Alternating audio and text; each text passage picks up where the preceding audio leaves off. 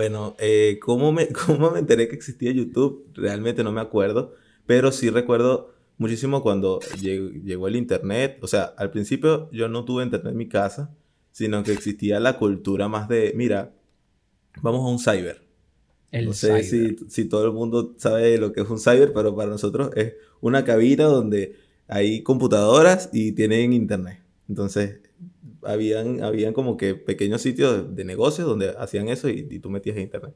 Y entonces, lo primero que te abrías era este, el, el, Messenger, que bueno, lo hablaremos después sobre estos temas, ¿no? De redes sociales.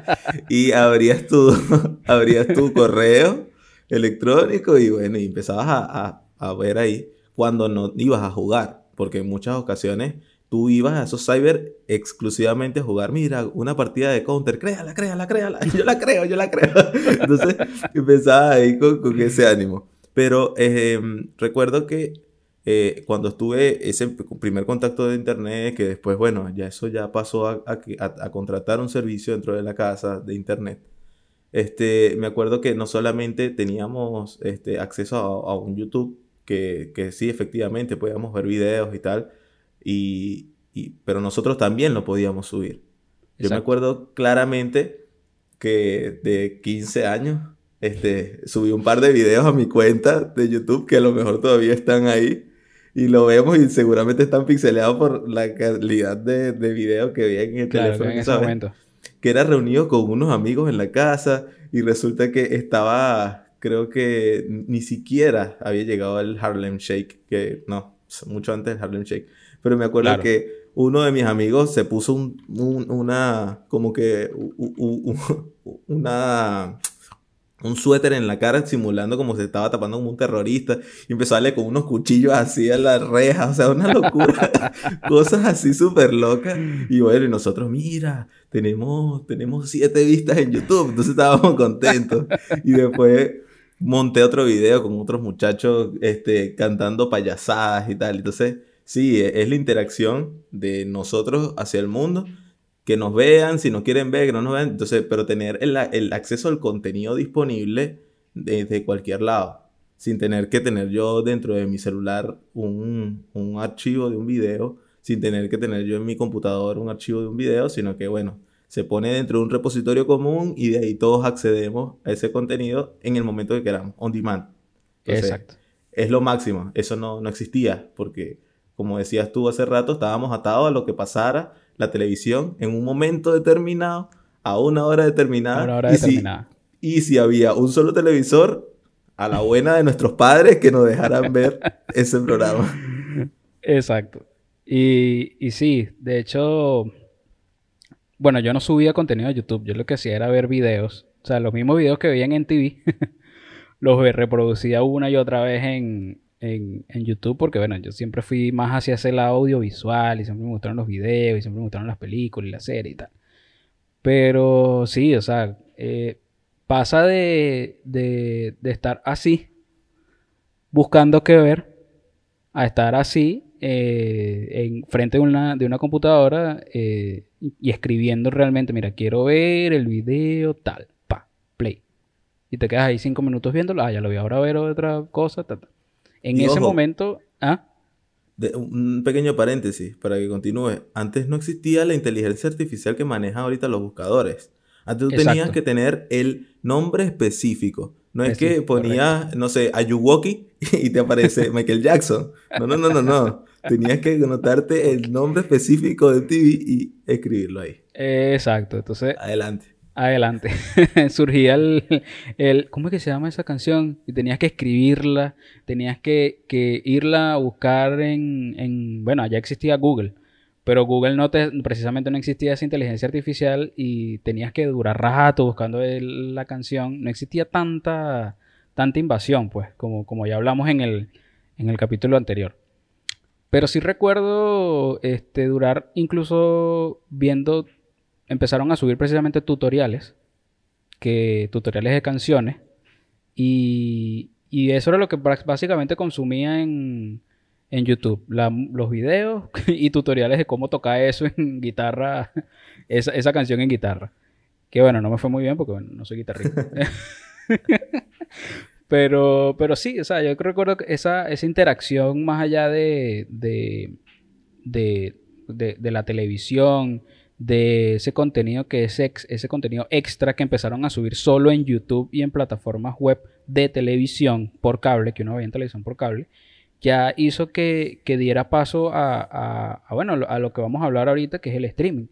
Que porque YouTube básicamente fue como que la primera plataforma que te permitió o sentó las bases de lo que es el streaming. Y, y, bueno, actualmente ahorita todo es streaming, pero, pero Víctor tiene mucho, un poco de datos súper interesantes lo que es el streaming y bueno, los micrófonos son suyos, señor.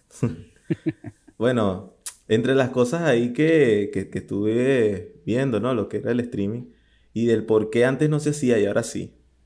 Una de las cosas tiene que ver precisamente con este, la velocidad del ancho de banda que tenemos en nuestras casas o en, en, cualquier sitio. Este, el streaming lo que te facilita es que no tengas que descargarte el archivo completo, sino que vas descargando paquetes de datos a medida que va pasando el tiempo y lo ves este, de una manera fluida.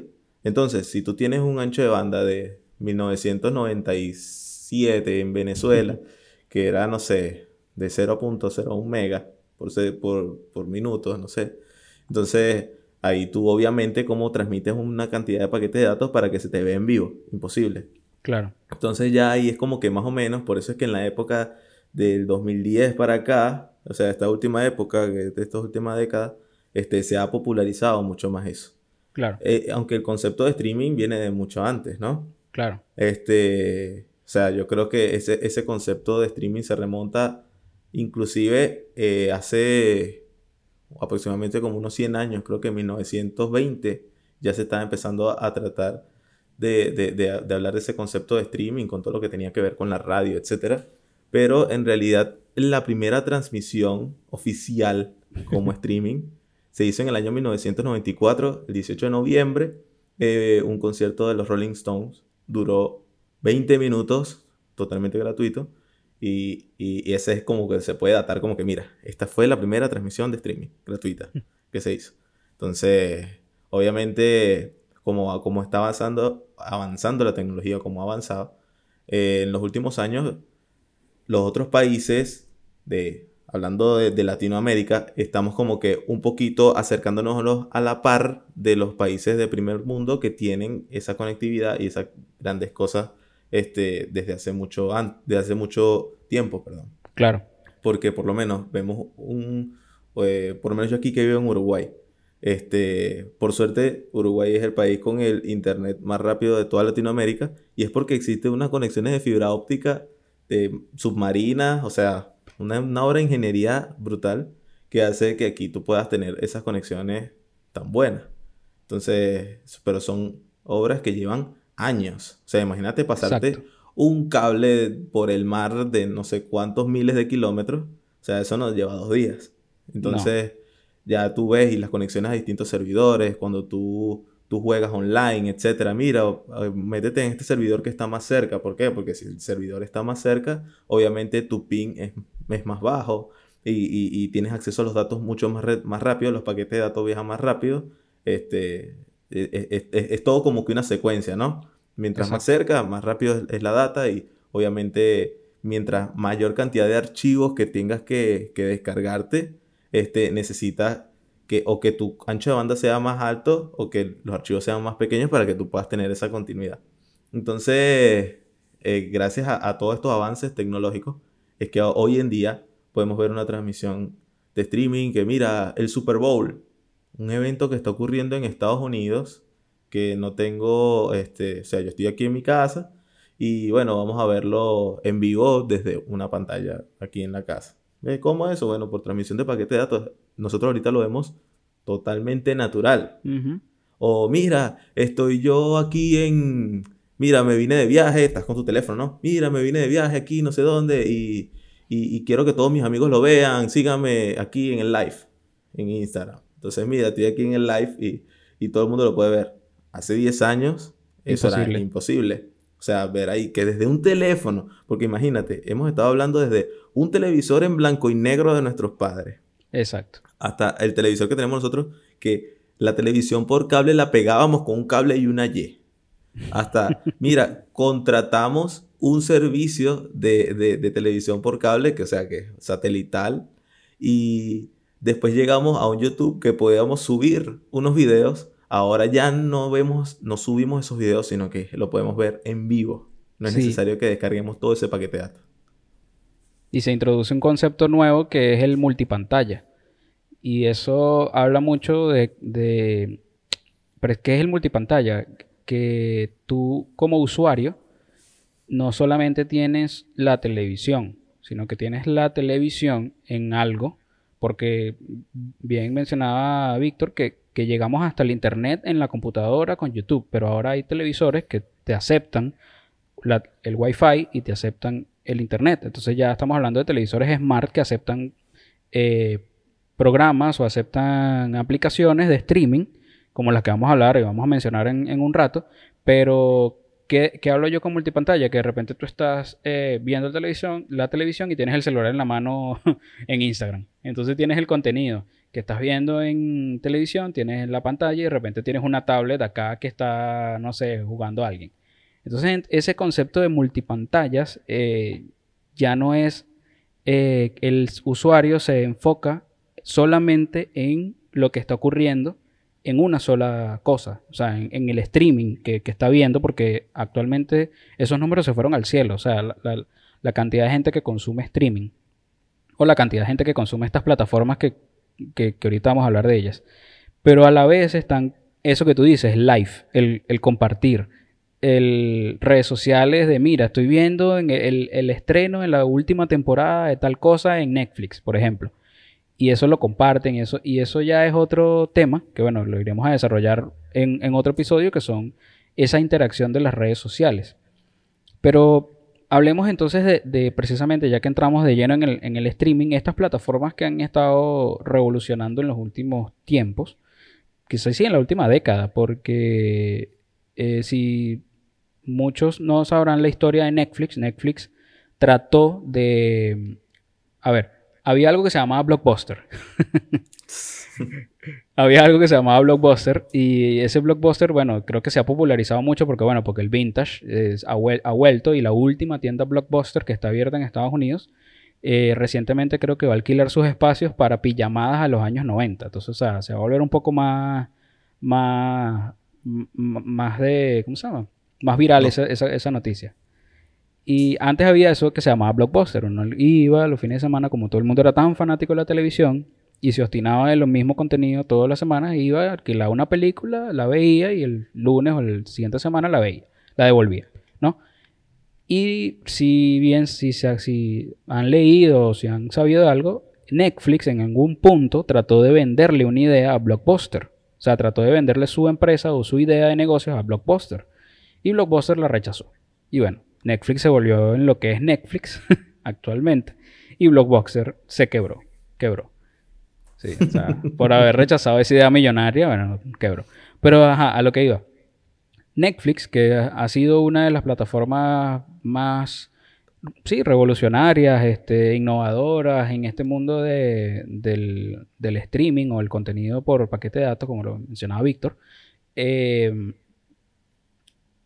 yo creo que como fue el primero, eh, y se han esforzado en trabajar ha sido siempre, o, sea, a mi parecer, yo que he tenido la oportunidad de probar varias plataformas de streaming, es como que la que tiene mejor diseño, la que tiene mejor experiencia de usuario y como la, que la que te gusta más visualmente. O sea, eh, yo he tenido la oportunidad de probar HBO Go eh, y HBO Go me parece sumamente lenta. el, el, diseño no es tan amigable con a nivel móvil. No, nunca lo llegué a probar en el televisor, pero a nivel móvil es, Dios mío. si te estoy dando play, porque... y también tengo la, tengo la oportunidad de tener Amazon Prime, que es otra plataforma de streaming que, que ha hecho bastante, bastante bien su trabajo realmente, porque aunque Netflix tiene buen contenido propio, Amazon tiene contenido que te gustaría consumir, o sea, contenido que ya has visto mucho y que lo tienes ahí a disposición y que, oye, este es el tipo de contenido que me gusta, este es el tipo de contenido que me gusta. Y pero Amazon aún así es muy tosco a nivel visual. Dices, pero ¿por qué hacen eso a nivel de diseño? El diseñador parece que agarró cualquier cosa y lo puso ahí. O sea, como que no pensaron mucho la, la, forma como se iba a visualizar eh, el previo. Y hago esto pues como para tener una comparación. No, ojo, no he visto todavía Disney Plus. Lamentablemente no ha llegado a Latinoamérica y no he podido acceder a una cuenta como para revisarlo. A lo mejor es muy, muy superior a Netflix. Esperemos. no sabemos. Pero eso, o sea, ¿por qué hago esta comparación? Porque incluso en eso, esos detalles hacen que la, que la plataforma sea más visualizada. Y eh, recordemos que ahora que estamos en un mundo de elección o de, de, la ilusión de la elección, que en donde tienes tantas plataformas y la que mejor te gusta, o sea, la que mejor se adapte a tus gustos es la que sencillamente va a ganar. Entonces, eh, recordemos que eh, eso, eso tiene que, 5 años, 10 años. Netflix, el streaming. O sea, es todavía en auge. Vamos a, redondearlo en 5 años de, auge, ¿no? Pero obviamente este tipo de empresas tienen mucho más tiempo. Sí. Y lo, lo que me gustaría, bueno, ya eh, empezar a hablar es, fíjate, se introdujo algo también que, sea, que es el concepto de las series. O sea, antes había series, pero ahora son las series. Porque la gente literalmente se casa con una temporada. Eh, vimos el, fenómeno de Game of Thrones. Eh, vimos el fenómeno de, en Netflix de Stranger Things. Y tantas otras cosas. Y bueno, ¿qué, otra serie o, qué series de estas plataformas tú has visto? ¿Te han gustado? tú dices, oye, sí. No le, no le he dado mucha chance, pero sí. la voy a ver. Sí, bueno. Este, en realidad, de estas plataformas, la que vi fue La Casa de Papel, que creo que la gran mayoría de las personas que tienen Netflix la vio religiosamente, como que mira, te compraste Netflix, no viste La Casa de Papel, te voy a pegar un tiro porque eres un loquito. este, esa la vi. Eh, recuerdo que empecé a ver eh, Dark Vi un solo capítulo, al final no lo continué. Por favor, no me vayan a matar. Este... y se la spoileen, por favor. sí, por favor, porque sí tengo interés en verla. y este vi otra que se llama Sex Education. Ajá, muy buena. Em, y vi Avatar de Nickelodeon, que fue una de las comiquitas que vi al principio cuando estaba niño.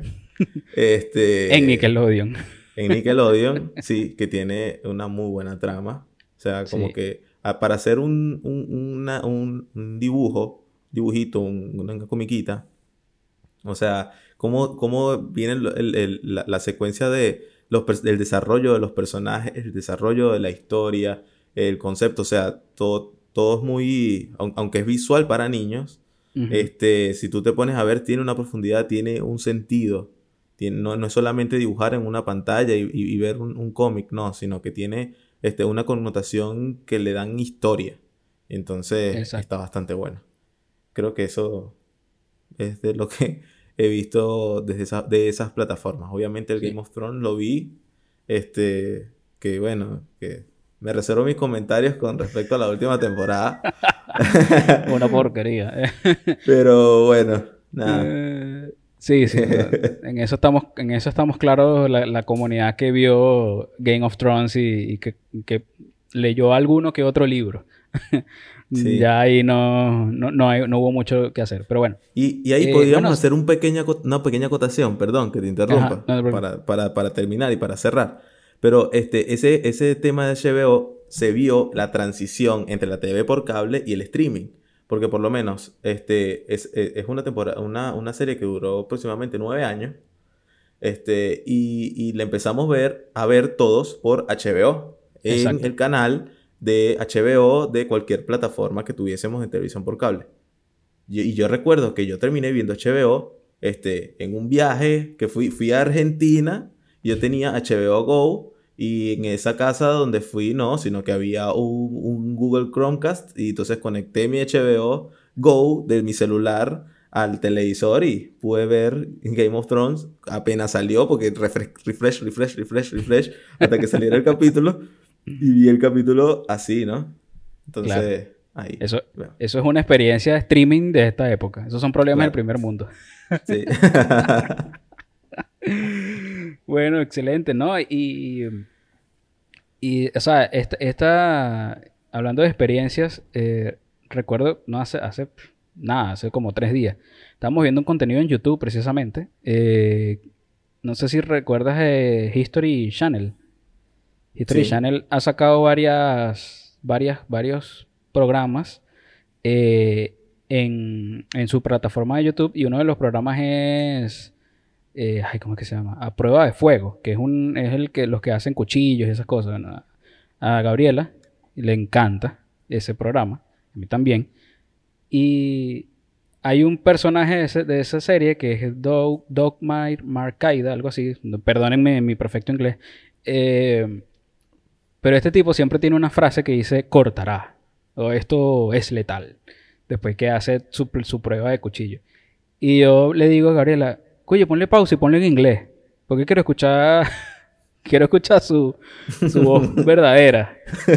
Y así que ella se me queda viendo y que, pero esto es YouTube. ah.